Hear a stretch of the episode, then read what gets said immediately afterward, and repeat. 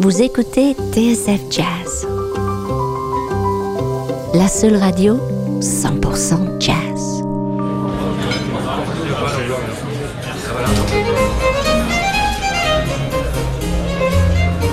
Les lundis du Duc.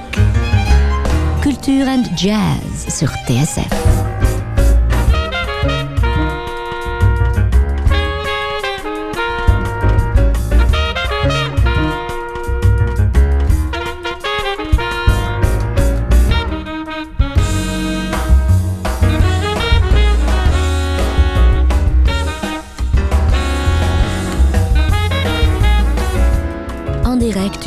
Des Lombards. Les lundis du Duc. Sébastien Vidal, Laurent Sapir. Le 6 décembre 1961 disparaissait à l'âge de 36 ans celui qui a marqué la pensée anticoloniale du XXe siècle. Il s'appelait Franz Fanon, c'était un psychiatre médecin originaire de Martinique euh, qui s'était engagé dans les rangs du FLN, euh, qui était extrêmement sensible à la, dimension sociopolitique hein, du jazz et qui, a été, euh, est méconnu dans son pays, à savoir la France et prophète ailleurs et notamment aux États-Unis.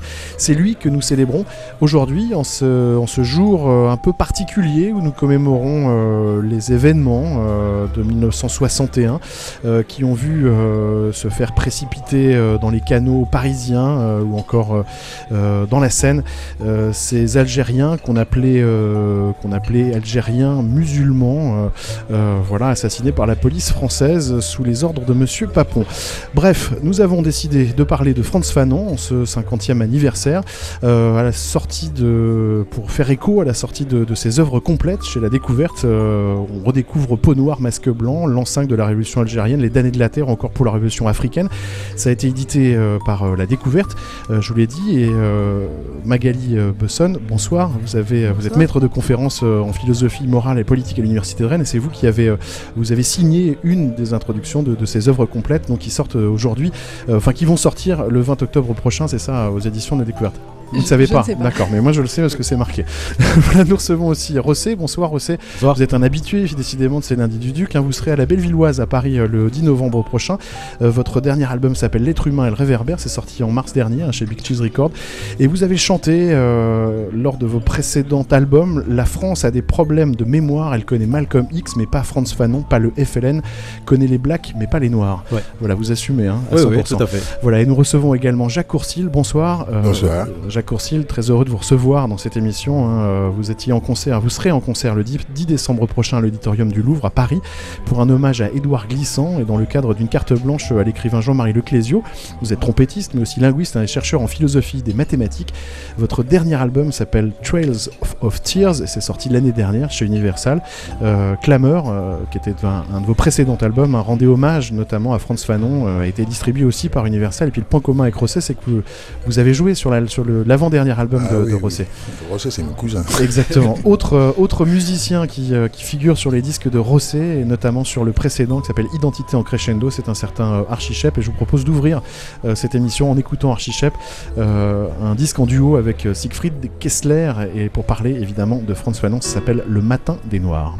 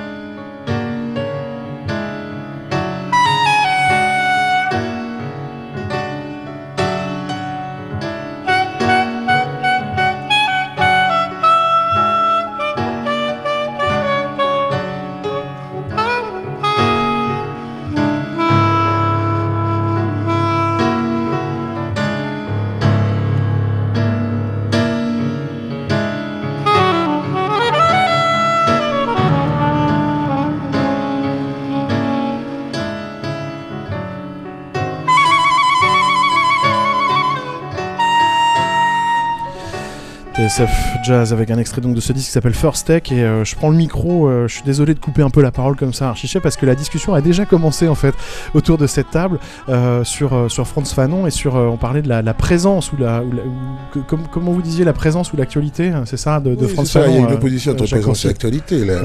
la- la présence, euh, c'est pérenne. hein. L'actualité, c'est actuel. Bon. Alors, euh, certes, l'actualité euh, existe dans la présence, mais, mais, mais le contraire n'est pas nécessairement vrai. Magali, et ouais. justement, il me semble qu'on peut peut-être parler à plus juste titre d'actualité de Fanon que de présence, dans la mesure où il a été longtemps absent et largement oublié, au moins en France. Euh, peut-être pas dans le monde anglo-saxon, mais au moins en France, et justement on le redécouvre au- à la faveur d'une actualité française. Euh, ce qu'on disait avec euh, Laurent Sapir quand on a commencé à préparer cette émission, on en a parlé euh, avec les gens de l'équipe et on était assez surpris effectivement de, se rendre compte que, ce n'était pas une évidence, que connaître Fanon n'était pas quelque chose d'évident. Ça l'est un peu plus pour nous, étant proche de, étant une radio fondée par Jean-François Bizot, avec une histoire autour de, cette pensée anticolonialiste et, de, suivre la pensée de Fanon. Comment pourrait-on le présenter, euh, Magali Le Son? Le présenter, euh, Franz Fanon est né en 1925, il est mort En Martinique, euh, ouais. en Martinique, il est mort en 1961, il a vécu 36 ans, c'est très peu. Pendant ces 36 années, il a été psychiatre, militant du FLN, il a été un grand écrivain et un grand poète. Il a été aussi le père de deux enfants, il a été euh, engagé donc auprès de la guerre d'Algérie. Il a voyagé énormément, y compris aux États-Unis où il est mort, à Washington. Euh, voilà, je pense qu'en quelques mots, c'est Franz Fanon, psychiatre, militant. euh. Jacques Courcil, comment expliquer la, la disparition euh, de Fanon dans les mémoires françaises? S'il y a disparition, enfin, si le culte du Fanon d'un côté et la disparition de l'autre. Oui, c'est ça. On, on peut tout à fait se masquer tout en, en considérant que la chose existe quand même et Ouais. qu'elle finira bien par vous éclater au visage à un moment ou à un autre. Mais de toute façon, il n'y a pas de peuple, il n'y a pas de, de- de- de- de pays dans le monde qui, qui se raconte son histoire. L'histoire que chaque pays se raconte est toujours une- un, tissu de bobard. De toute façon, il faut absolument tenir le coup. Les, Français ne se racontent pas leur histoire, les Allemands ne se racontent pas la leur, etc., etc., etc. Alors, de toute façon, la vérité, il faut absolument pas y, compter. Même la réalité, il ne faut pas y compter. Et Fanon, quand je parlais de présence de Fanon, c'est que à un moment donné, petit à petit, petit à petit, il va sortir de terre et on va s'apercevoir qu'il n'est pas nécessairement celui qu'on attendait. Et il est beaucoup plus difficile que cela. Euh, c'est- c'est- c'est c'est toute la, question de, l'actualité, c'est c'est de se dire qu'après tout, on a besoin de quelque chose qui, vous éclaire sur la réalité présente. Mais la présence, c'est quelque chose qui vous dérange. C'est quelque chose qui vous dit, bah non, non, vous n'allez pas nécessairement dans la bonne direction. Voilà. Recet, vous avez une explication, vous, à, à cette disparition Ben, et cette présence euh, disons que moi, j'ai jamais euh, vu euh, en France des gens connaître vraiment Fanon. Ça veut dire que soit dans le monde universitaire ou, ou, ou dans un autre monde, les gens ne connaissent pas Fanon. Par contre, j'ai vu le truc inverse. Ça veut dire que j'ai été, moi, surpris par contre que les gens connaissent Fanon partout ailleurs. Ça veut dire que pour moi, Fanon n'était pas connu. Euh, moi, je le connaissais, c'était une chance. C'est parce que, euh, euh, voilà, j'ai eu la chance de tomber dessus via ou ma famille ou des amis. Maintenant, pour moi, il était pas connu et je me suis rendu compte à quel point en réalité il était important et connu ailleurs, sauf en France. Vous vous souvenez, vous, la première fois où vous avez entendu parler de Fanon, c'est vous avez dit la famille euh, ou- Ouais, je pense que ça devait être mon père qui devait, qui devait en parler. qu'il l'a pas connu, mais il était au FLN aussi. Et euh, euh, voilà, donc je pense qu'avec des amis à, à lui, ils ont dû en parler. Moi, je devais avoir certainement deux trois livres à côté. L'année de la Terre, c'est ça? Ouais, je pense certainement. Après, c'est vrai que dans le rap, les gens ne- n'ont pas cité Fanon, à part peut-être un groupe comme La Rumeur. Un groupe comme un autre groupe, comme Minister Hammer, on parlait des années de la Terre sans citer Fanon. Est-ce que c'est un clin d'œil Est-ce qu'ils connaissent, connaissent pas Je sais pas. Mais c'est vrai qu'il y a beaucoup de mots qui viennent de Fanon. On s'en rend pas compte, mais qui viennent de lui, comme euh, l'aliénation, comme euh, énormément de mots comme ça que beaucoup de gens utilisent sans se rendre compte que ça vient de lui. Et c'est certainement leurs parents qui leur ont ramené en fait. Il y a peut-être euh, quelque chose à voir entre une opposition, euh, bien que Fanon ait été élève de Césaire, peut-être une opposition entre la pensée de Fanon et la pensée euh, de l'école, on va dire, de, de Césaire. Qu'en pensez-vous, Jacques Courcil? Oui, c'est tout à fait pertinent.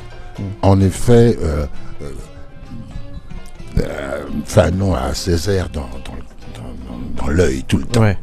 Mais néanmoins, il faut qu'il s'en détache parce que la, la négritude est, est- pour lui quelque chose qui, qui, qui doit, s'arrêter à un moment donné. Il dit si je pousse un grand cri, il ne sera point nègre. Voilà, c'est ce que Fanon écrit de toute façon. Donc à un moment donné, il reconnaît tout, tous les bienfaits du grand mouvement de la négritude, mais il reconnaît aussi que la négritude a laissé des séquelles assez profondes et il s'attaque à ces séquelles dans Peau noire et Masque blanc. Mais enfin, il faudrait quand même, pour, clarifier la chose, découper Fanon euh, comme les biographes le font, c'est-à-dire que le Fanon révolutionnaire, c'est pas le Fanon de, de, de, et Masque blanc. Et Masque blanc, c'est 1952 et, les derniers de la Terre, c'est c'est 1961. Et, à ce moment, en 52, il n'est pas encore un révolutionnaire. Il, est, médecin, psychiatre, psychanalyste, parce que là, c'est un livre de psychanalyse, c'est pas un livre de psychiatrie, ça, du tout. Voilà. C'est dans Peau noire, masque blanc qu'il prend ses distances avec la négritude Oui, absolument. C'est à, ce moment-là, et de manière assez radicale. Il dit, euh, du point de vue de, la manière dont je pose la question, le problème noir n'existe pas. Il, va jusqu'à là. Mais il, remplace les, les, les, les, races par des masques. D'accord? Il remplace les masques. Alors, masque blanc, masque noir. Mais vous savez, c'est qu'un noir, à l'époque coloniale, dans les conditions sociales dans lesquelles il vit, veuille devenir un blanc, c'est pas étonnant. Qu'un blanc veuille devenir un noir, c'est pas étonnant. Tout ça, ce sont des histoires conjecturales. C'est pas ça le racisme. Le racisme, c'est quand un, un blanc se prend pour un blanc et un noir se prend pour un noir. Ça, c'est grave. Alors à ce moment-là, il s'imagine qu'il est dans une race qu'il croit avoir comme essence ou comme chose comme ça. Mais, mais et, et, donc, il est bien obligé de prendre ses distances vis-à-vis -vis de Césaire. Mais ça ne veut pas dire que la lecture qu'il a faite de Césaire soit une bonne lecture. Parce que je pense qu'il confond Césaire et Senghor. Euh, de, de, ce point de vue-là, Césaire et Senghor, c'est quand même l'opposé. Vous, vous aimez à la fois Fanon et Césaire Bah oui, non, mais de toute façon, moi, vous savez, je me pose pas la question de savoir si j'aime ou j'aime pas. Je regarde les coups qui me tombent sur la tête, c'est tout. Et en me disant, tiens, voilà. Euh, vous savez, c'est comme quand je regarde de la peinture, je dis pas, j'aime, j'aime pas. Je dis, ah, ça, c'est de la peinture. Voilà. c'est ça. Euh, Magali Besson, comment, euh, comment se forme la pensée de, Fanon? Il est, il, est, engagé, il part euh, faire la guerre en France bon, 39, entre 39 et 45, il revient en Martinique, il repart ensuite faire ses études. C'est à Paris, enfin c'est à Lyon d'ailleurs, je crois qu'il a fait ses études, c'est à Lyon qu'il forme sa, sa pensée philosophique, on va dire?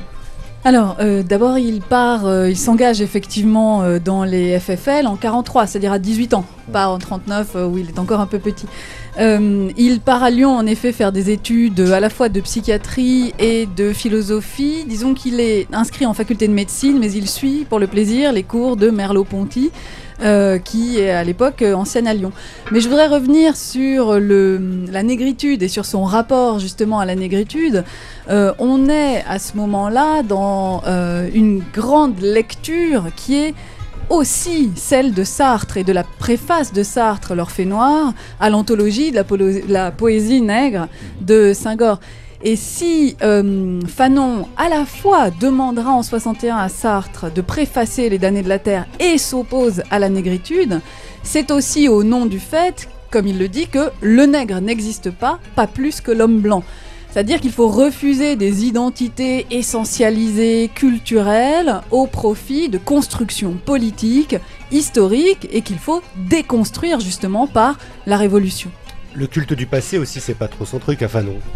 Non, en effet, il dit aussi ma vie ne doit pas être consacrée à faire le bilan des valeurs nègres. Lui, c'est, alors pour le coup, euh, effectivement, plutôt la présence, hein, pour revenir à ce qu'on disait tout à l'heure, c'est plutôt l'idée d'une un, inscription dans une histoire qui est la sienne et qui est celle de la décolonisation, c'est-à-dire de la désaliénation et de l'humanisation d'hommes pris dans des circonstances politiques, économiques et sociales où il y a des dominants et des dominés. Et alors, et son travail de psychiatre, ça l'aide à former cette pensée? Je ne sais pas si on peut dire que son travail de psychiatre l'aide à former sa pensée ou si sa pensée se forme en parallèle et en enchevêtrement avec son expérience de psychiatre. Il est clair que dès 1952, il écrit un texte qui s'appelle Le syndrome nord-africain, euh, qui paraît chez Esprit dans lequel euh, déjà il. Il avait soigné des, des, des, des, Il est à Lyon. Il est et à Lyon, euh, il soigne voilà. des gens qui sont. Euh, soigne des Algériens Voilà. qui, qui, sont euh, traumatisés, travailleurs, ouais, travailleurs immigrés, algériens, immigrés. nord-africains et qui euh, voilà qui ont, présentent un syndrome, enfin que disons la, les psychiatres de l'époque identifient comme un syndrome euh, nord-africain qui consiste à dire j'ai mal là. Et euh, la... Alors, là. Ouais, d'accord. Et le justement euh, ce que dit euh, ce que dit Fanon, c'est que à ce moment-là, les psychiatres euh, blancs, bourgeois, lyonnais, français qui sont face aux patients nord-africains disent ah oui bah là évidemment on peut pas savoir ce que c'est parce que c'est parfois le ventre mais dans le ventre il y a le foie il y a l'estomac il y a l'intestin c'est parfois la tête c'est donc un syndrome et Fanon dit c'est euh, un signe à la fois d'une erreur euh, raciste du médecin blanc qui ne considère pas véritablement la parole du patient et c'est aussi le signe d'une méconnaissance totale d'une d'une vie de souffrance dans laquelle la seule manière de dire sa souffrance c'est de dire j'ai mal là. Et euh, donc il y a à la fois une critique de la, du racisme et de la méconnaissance, encore une fois, politique et économique d'une situation réelle. Je propose d'écouter euh, Jacques Courcil, extrait euh, de ce disque qui s'appelait Clameur, un morceau qui est dédié à Franz Fanon, qui s'appelle Franz Fanon 1952. Jacques, vous voulez dire quelques mots avant d'écouter ce morceau, avant qu'on écoute ce morceau? Vous voulez me procurer des émotions. Ouais, bah ouais. L'idée, c'est que, en effet, je, je- je suis en train de suivre la, la pensée de Magali Besson dans, dans, dans ce qu'elle a de, de progressif et en même temps de, de, de cons- de construction du- de la personne Fanon, et au sens où vous l'avez posé. Et, et c'est vrai que, que c'est un personnage très déstructuré, c'est un personnage de grande souffrance, c'est un personnage de, de, de de grande contradiction. Il dit Je suis nègre et je n'ai pas le droit d'être noir. En, en permanence, c'est- cette contradiction qui le- l'emmène. De toute façon, la question de la négritude, c'est presque lui qui l'a dit. Mais c'est comme toute corde à deux bouts, on ne se fait pas esclave tout seul. Et donc, à chaque bout, euh, se, raconte une histoire, mais c'est la même histoire, parce qu'il n'y a qu'une seule corde. Si vous le mettez au milieu d'un théâtre, comme, euh, comme Césaire l'a fait dans sa reprise de, de, Caliban, avec Prospero dans, Une tempête. Bon, ben, il y a un théâtre, il y a deux personnages qui s'affrontent et qui se racontent chacun leur histoire, mais c'est la même histoire. On- n'arrive jamais à la couper en deux. C'est la raison pour laquelle la question de la négritude, c'est pas une affaire de nègre, c'est pas une affaire de noir, c'est une affaire de nègre et de blanc. C'est nécessairement une affaire commune. D'ailleurs, ça fait 500 ans qu'on vit une histoire commune. Et, et- et c'est cela la question.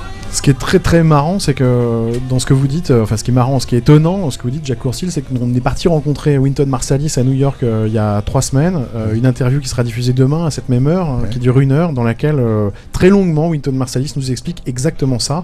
C'est-à-dire qu'il y a une manière noire d'être blanche, et il y a d'être blanc, et une manière blanche d'être noir, et que l'intégration, elle s'est faite, en tout cas pour les, les Afro-Américains qui sont sur le sol américain, dès le départ, et qu'il n'y a pas de séparation entre les deux, et qu'il y a forcément un problème commun et une identité commune euh, qu'il faut régler, euh, qui est de- de- des deux côtés, quoi.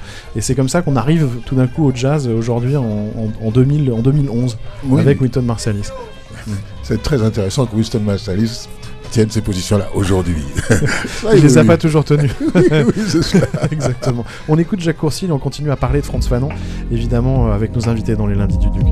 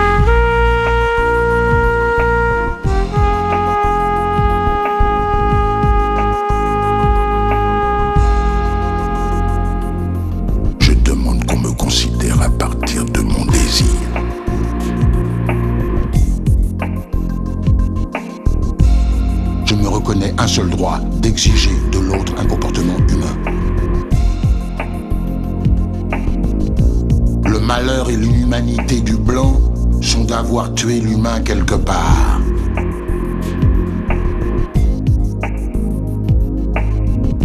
Le malheur du nègre est d'avoir été esclave.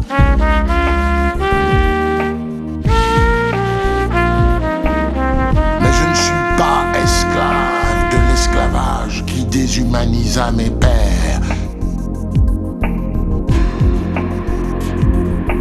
Je suis homme et c'est tout le passé du monde que j'ai à reprendre.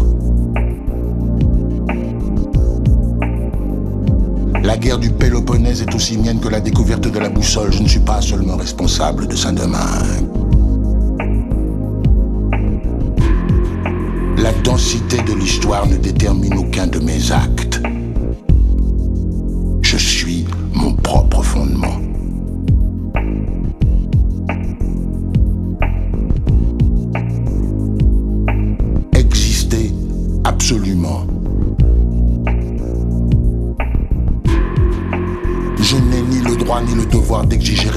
Pour mes ancêtres domestiqués. Un extrait euh, de ce disque euh, qui était un peu. euh, c'était votre tour à Paris, Jacques Courcil. Ce disque Clameur, c'était un, un- un- vo- votre retour un peu à Paris, votre retour discographique, votre retour au sein de votre famille du jazz. Je me trompe, non? Non, Non, c'est ça, on peut, le- on peut le dire comme ça. Oui, oui, on, peut le dire comme ça parce que je quittais à ce moment-là la vie universitaire. Je devenais à- Et new-yorkaise. et new-yorkaise en même temps parce qu'il fallait bien aller quelque part. et et j'ai enregistré avec euh, chez chez, euh, chez John Zorn, bien sûr, et puis et puis de là, c'est parti quoi. Enfin voilà. France Fanon, c'était quelque chose dont je parlais souvent, souvent, souvent, souvent, souvent. Puis à un moment donné, bon ben voilà, ben voilà, c'est- la musique est venue tout- absolument toute seule. On a entendu votre lecture de, de Peau Noire, Masque Blanc. Et, enfin, et vous comment vous l'avez lu, ce livre? Pourquoi il vous a à ce point marqué? Euh, disons que moi, ce qui, je dirais, ce qui m'a marqué chez Fanon, c'est euh, le côté universel. Ce côté universel, ça veut dire, euh, à un moment, euh, euh, personne l'a obligé. Il a, eu cette volonté, cette envie, voilà, de, de, comment dire, de s'engager avec les Algériens il, aurait pu ne pas avoir cette envie. Il a eu cette envie de voilà de d'aller euh, loin dans ses études. Il aurait pu ne, enfin, il y avait cette espèce d'engagement, euh, cette volonté qu'on qu'aujourd'hui dans le monde dans lequel on, vit, on se dirait mais euh, mais c'est suicidaire, c'est gratuit, c'est c'est un idiot. pourquoi pourquoi tant de voilà alors que moi je suis sensible à ça parce que ça me ça voilà ça me fait aussi penser à mon père qui a, qui a- lui ben pareil était sorti des camps fait des faux papiers pour pour pour la seconde guerre mondiale ensuite pour les Algériens pour le FLN et en fait ce truc là en fait me fait euh, un peu me, me montre en fait que c'est pas une bulle qu'il y en a beaucoup d'autres en réalité des gens comme ça et des gens aussi qui peuvent le rationaliser parce que Fanon là où il est fort c'est dans sa manière de l'écrire de le dire de le rationaliser le son côté poète comme son côté aussi entre guillemets euh, euh, de dire les choses avec des tripes ce qui ce qui est très parallèle au rap. C'est le côté donc euh, un noir qui prend fait, écho fait échos pour les Arabes qui vous fascine. Bah, disons que. Alors, c'est pas fascinant, normalement, c'est un être humain qui prend des causes, une cause pour, pour des êtres humains. Normalement, faudrait voir les choses comme ça. Mais c'est vrai que dans le monde dans lequel on vit, malheureusement, c'est quelque chose d'étonnant. Moi, quand je vais en Algérie, il y a beaucoup d'écoles qui s'appellent Franz Fanon, il y a beaucoup de, de, lieux qui s'appellent Franz Fanon. Je pense que dans énormément d'autres pays aussi. Euh, en France, il en existe pas. Donc, forcément, c'est quelque chose d'étonnant, en fait, quand, quand c'est quelque chose qu'on découvre, alors que ça devrait être la moindre des choses. Est-ce qu'on peut expliquer aussi, Magali Besson, euh, cette, euh, ce, pas dire le rejet, mais la volonté de- de- de- d'oublier un peu Fanon C'est quoi? C'est parce que c'est aussi une pensée marxiste? En France, vous voulez dire Oui. le problème? En France, oui, parce que euh, est reconnu partout ailleurs. Voilà. Faut le dire Euh, aussi. ouais. Oui, voilà, il faut le dire.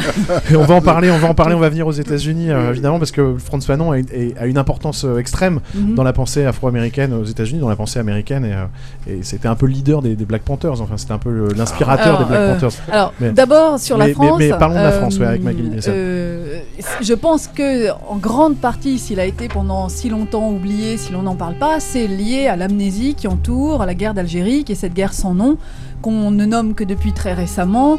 Et euh, bah, Franz Fanon, d'abord, il a été lu par Les damnés de la Terre, livre qui a été saisi à sa sortie et qui a circulé sous le manteau, mais qui était euh, vu comme un bréviaire de la décolonisation, de la révolution, y compris de la révolution euh, des masses prolétaires et agricole, enfin paysanne, donc toute une pensée marxiste qui était à la fois liée à la guerre d'Algérie qu'on voulait oublier et très vite considérée comme peut-être comme étant des erreurs dans son analyse du marxisme ou dans la manière dont ces analyses pouvaient être ensuite récupérées à d'autres moments de euh, l'internationalisation euh, des rapports Mais c'est pas surtout son exaltation de la violence qui a posé problème Alors ça c'est le, le premier élément, à mon avis c'est quand même historique à la guerre d'Algérie. Le deuxième élément c'est peut-être en effet l'exaltation de la violence. Euh, mais alors là pour le coup c'est lié clairement à une lecture sartrienne qui euh, a détaché, disons, dans les damnés de la Terre, parce que là on parle vraiment toujours exclusivement des damnés de la Terre et pas de peau noire, qui a lu dans les, damnés, dans les damnés de la Terre une exaltation de la violence comme purificatrice, alors que chez Fanon, la violence n'est pas purificatrice, la violence est d'abord une violence des euh, révolutionnaires, c'est-à-dire des damnés de la terre, des opprimés, parce que c'est le mode d'être qui leur est imposé par le colon. Et cette violence qu'ils ont en eux, ils la portent parce que on la leur a euh, imposée. Donc au moment de la révolution, il n'y a pas de révolution sans violence, mais Fanon n'est pas ni Robespierre euh, ni Saint-Just. Il n'y a pas une volonté de purifier ou de vertu par la violence. Il y a juste une violence qui éclate comme une détente, comme un muscle qui tout d'un coup se détend. Et le troisième élément, c'est que justement cette violence, c'est celle de, euh, de, la guerre froide, c'est-à-dire d'un monde de- qui se décolonise, le tiers-monde, ce monde qui essaie d'être non aligné entre les deux blocs, mais la violence, c'est celle de euh, ben, l'abbé des cochons en avril 61, c'est-à-dire au moment où Fanon a le projet d'écrire Les damnés de la Terre. Il faut quand même aussi avoir ça en tête. Septembre 61, conférence de Belgrade, des non-alignés. C'est ça la violence du monde aussi. Euh, Fanon et les États-Unis. Ah oui. Eh ben oui, je vais pas lâcher, Alors. le, je vais pas lâcher le morceau. Alors, Besson, Fanon et les États-Unis, euh, euh, vous avez dit donc que euh, il est euh, un le inspirateur, leader, un- voilà. non, c'est pas un leader évidemment, c'est un inspirateur d'une pensée, d'une pensée euh, d'une d'une pensée de libération Du Black- du- des Black Panthers Black aux. Panthers, Voilà. voilà. Ouais. Alors là encore, on parle toujours des damnés de la Terre, du, du livre, euh, du, du livre de 61, et euh, on sait que Franz Fanon était lu comme Mao, comme Che Guevara, mais aussi comme euh, W.E.B. Du Bois ou Dubois, un, un penseur noir afro-américain qui avait publié Les âmes du peuple noir en 1903. Donc il fait partie de tout un ensemble de, sur le mouvement des Black Panthers. Alors, pas seulement justement pour la violence des damnés de la Terre, mais euh, aussi parce que aux Afro-Américains, Fanon, lorsqu'il parle des damnés de la Terre, parle d'eux-mêmes. Ils le lisent comme quelqu'un qui analyse non pas la situation coloniale française, mais comme lisant et analysant la situation des Africains Américains américains sur, sur le aux États-Unis. américain. Voilà. Ouais. Et ça, c'est aussi une lecture décalée, mais tout à fait intéressante pour la construction du mouvement et de, de la nation dans la nation afro-américaine. Vous vous êtes aperçu, vous aussi, Jacques Courcil, qu'il y avait une lecture américaine de Fanon? Ah oui, absolument. Et y compris dans, dans, dans- y, co- y compris dans, dans les, pendant les années 60. où J'étais là à ce moment-là. Et, il y a quelque chose par rapport à la violence qui, est, qui, qui, peut et, qui est propre à cette époque, c'est que en effet la violence c'est une, pure dialectique parce qu'il n'y a pas d'autre espace que la violence. Mais maintenant, quand on renverse ça sur la question des Black Panthers, si vous écoutez bah, par exemple Bobby, Bobby Seale et des gens comme ça, mais c'était des gens pas violents du tout. Ce sont des authentiques juristes. Aux États-Unis, on a le droit de se promener avec des armes si on ne les cache pas. Ça fait partie des amendements. D'accord? Et donc là, l'image de la violence, c'est l'image de la défense, c'est pas de la violence là. Et, et, et Bobby Seale raconte toujours cette même histoire. Il disait j'arrive, on était tous bardés de de- d'armes et puis un, policier arrive et commence à maltraiter quelqu'un dont on sort nos armes. Alors le gars il dit est-ce que ce fusil est chargé? Et alors au lieu de répondre, il fait cric crac comme ça. alors enfin, il raconte ça avec beaucoup d'humour, mais parce que c'était des gens qui connaissaient la loi très très bien, mais qui n'ont jamais tiré un coup de fusil. On leur a tiré dessus. C'était pas tout à fait pareil. C'était pas la, le, le, le, le- la, la- la violence, c'est pas quelque chose qui vous sort des tripes. C'est quelque chose, c'est comme une réponse, parce que euh, l'autre côté de oui, c'est non. Tout. Est-ce que Jacques Courcil aux, aux États-Unis, euh, le- la pensée de Fanon était, était étudiée euh, en dehors des cercles, euh, on va dire, de Black Panthers, des cercles de la pensée af- afro-américaine Est-ce que, est-ce que c'est, un- est-ce que ça, il est considéré comme un auteur à part entière euh, de la pensée du XXe siècle? Oh oui, absolument, mais, mais pas spécialement chez les, chez les Af- Oui, voilà, c'est ça. Oh, bien sûr, d'une manière euh, absolument générale. D'ailleurs, en fait, je veux dire, mieux encore, c'est attaché aux études françaises, aux études francophones. Ça, c'est évident que, que, que, la langue française porte Fanon, de même que Fanon porte la langue française.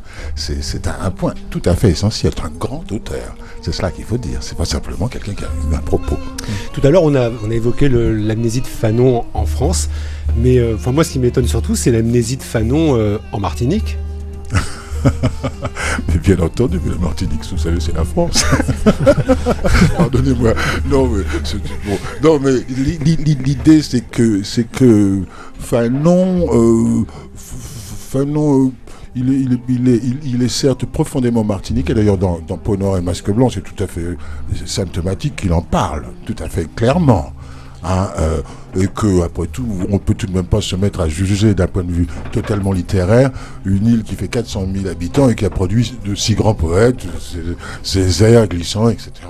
Donc euh, que ma voisine de palier n'en parle pas, c'est pas important. Je crois que c'est important, c'est savoir ce comment l'île produit énormément de de- de- d'écrivains comme ça, qui d'écrivains, sortent de- de partout. enfin, hein, c'est- c'est- je, je crois que vous voyez, il faut- faut- si, si on, si on fait des statistiques, on est sûr d'avoir tort toujours. Quoi. Enfin, mais, mais si on regarde, euh, quand même, il y a quand même des gens qui en parlent. Enfin, les Martiniquais préfèrent célébrer Césaire quand même. Oui, mais enfin, c'est pas pareil. Césaire, c'est, un poète-poète. Voyez Et alors que, que Fanon, c'est un penseur d'abord. Alors, euh, c'est tout à fait différent. Alors, euh, vous savez, d'ailleurs, je dois dire que même, parce que ça va arriver en France aussi, pour suivre Fanon, pour pouvoir prendre Fanon comme héros, ou, ou comme modèle, ou comme je sais, ça va être coûteux.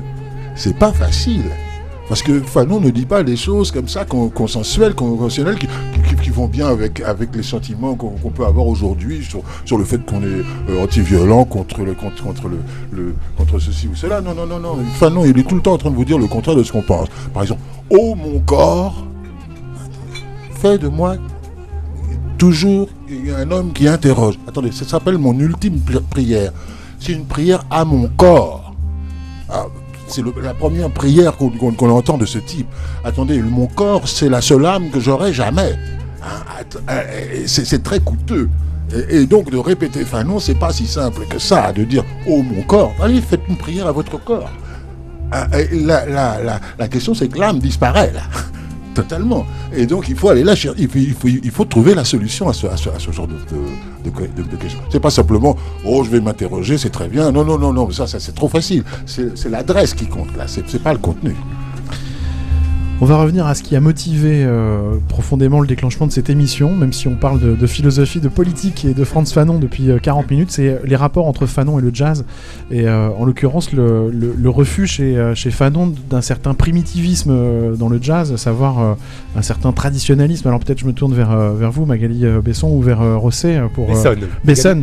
et peut-être pour parler de, de, de, cette, de cette façon qu'a Fanon de, parler de jazz ou d'aimer le jazz. Oui, en effet, euh, c'est tout à fait intéressant. Euh, les quelques rares occurrences, euh, à ma connaissance, où Fanon mentionne spécifiquement voilà, le terme jazz ou parle de jazz, que ce soit dans Peau Noire ou dans Les Damnés, dans tous les cas, il s'agit de, de refuser une approche justement qui serait celle de la négritude, c'est-à-dire qui ferait du jazz quelque chose qui correspondrait exclusivement et par nature à l'âme nègre. C'est-à-dire seul le noir qui souffre, dit Fanon, qui est pris entre cinq whisky, euh, sa propre euh, tragédie et la haine raciste du blanc, seul ce noir-là est capable de comprendre vraiment euh, le jazz alors que le blanc ne pourrait pas. Fanon dit que justement, ce qu'il trouve dans le bebop, pour le coup qu'il apprécie énormément, c'est euh, la possibilité d'une voix qui se désenroue et d'une trompette qui se désembrume. C'est-à-dire, enfin, le noir parle autrement qu'à travers euh, le whisky et la haine raciste. Alors, ce que je trouve, moi, personnellement intéressant là-dedans, c'est à la différence euh, de Dubois, justement, que je mentionnais tout à l'heure. Dubois, qui, en 1903, lui, quand il entend le blues, il dit Je reconnais ces chants que je n'avais jamais entendus et qui me viennent d'un passé africain que je ne connaissais pas. Mais on est en 1903. Et ce qui est vrai en 1903 est complètement différent en 1952, c'est-à-dire presque exactement 50 ans plus tard, alors même que c'est le même discours universaliste qui est tenu, sauf qu'à 50 ans d'écart, et donc il faudrait voir ce qu'on peut dire aujourd'hui euh, en 2011 de cette musique-là et du rapport à la musique, ce qui est vrai en 1903 ou en 52 n'est pas euh, pour autant, et au nom d'un universalisme, n'est pas le même rapport à la musique nègre entre guillemets. Au-delà de son analyse du jazz, il aimait la musique, il aimait la danse, il était, enfin le côté l'homme, Fanon. Alors on dit que bien qu'il euh, ait cette figure de violence, de d'intransigeance, qui est en lui aussi de colère permanente, c'était aussi un homme qui adorait la musique et notamment le meringue, qui aimait beaucoup danser et qui dans, chez lequel il y avait sans arrêt de la musique euh, qui passait. Rosset, euh, vous, vous, voyez bebop, François Fanon? Euh, moi, j'arrive pas à l'imaginer, j'avoue. Euh, écouter de la musique, euh, j'ai du mal à imaginer, mais en même temps, c'est normal. Hein, Je le connaissais pas. Qu'est-ce que qu'est-ce qu'il dirait Fanon du monde d'aujourd'hui Je sais pas du tout. Moi, enfin moi personnellement, en tout cas, je, suis assez attristé en fait de me rendre compte que, que en tout cas en France, dans les autres pays, j'en sais rien, mais en tout cas en France, il n'y a pas il a pas de réelle transmission. les gens, en fait, souvent lisent ça pour en sortir 3-4 phrases assez assez assez coup de poing, mais euh, mais c'est pas une réelle transmission. Euh, c'est pas, il, regarde pas en réalité tout le développement et tout le concept que Fanon va ramener. Ça va juste être pour prendre 3-4 phrases. quand vous dites euh, dans les devoirs, des problèmes de mémoire, on connaît les blacks mais pas les noirs. Ouais, bah c'est que je trouve ça dommage. Euh, bon, enfin moi je voilà, je, je, fais du rap, c'est le premier truc euh, qui vient. Euh, je, suis dans le mimétisme américain, le premier, et, et je l'assume à 100%. C'est pas ça le problème, mais on a nous aussi entre guillemets notre Malcolm X qui est peut-être très très intéressant aussi, et, et où aussi faut aller piocher énormément de choses. C'est ça que à un moment c'est juste, faut pas être débile non plus quoi, et se mettre des œillères là où il y a pas à en mettre. Merci beaucoup euh, Rosset, euh, merci euh, Magali Besson, merci, Merci. euh, Jacques Courcil. Rosset, vous serez en concert euh, à la Bellevilloise, hein, ce sera le Alors, 10 alors, c'est en DJ set. Hein. Ah, en DJ set Ouais, Ah, en voilà. DJ set. Vous allez peut-être peut- prendre le je micro me, je me fais rare, ouais, peut-être, mais je me fais rare en ce comme en. Jamaïque, euh, Voilà, ouais, des gars qui mettent des disques, qui toastent un petit peu. C'est ça, je vais essayer. Voilà. Alors le concert de l'album, c'est quand? Euh, peut-être en mars, mars-avril, je pense. D'accord. Et Jacques Courcil, hein, vous serez vous en concert à l'Auditorium du Louvre Oui, Ce sera le, le- le 10 oui. novembre prochain. Décembre. Décembre. Le 10 décembre prochain. Le décembre. J'ai dit novembre Et- Je me suis trompé. C'est pas grave. Et, et imaginez, je vais jouer dans la, dans la salle de la Vénus de Milo. Très bien. Je trouve ça extraordinaire. je crois que c'est. je J'en ai jamais rêvé, mais je trouve ça extraordinaire.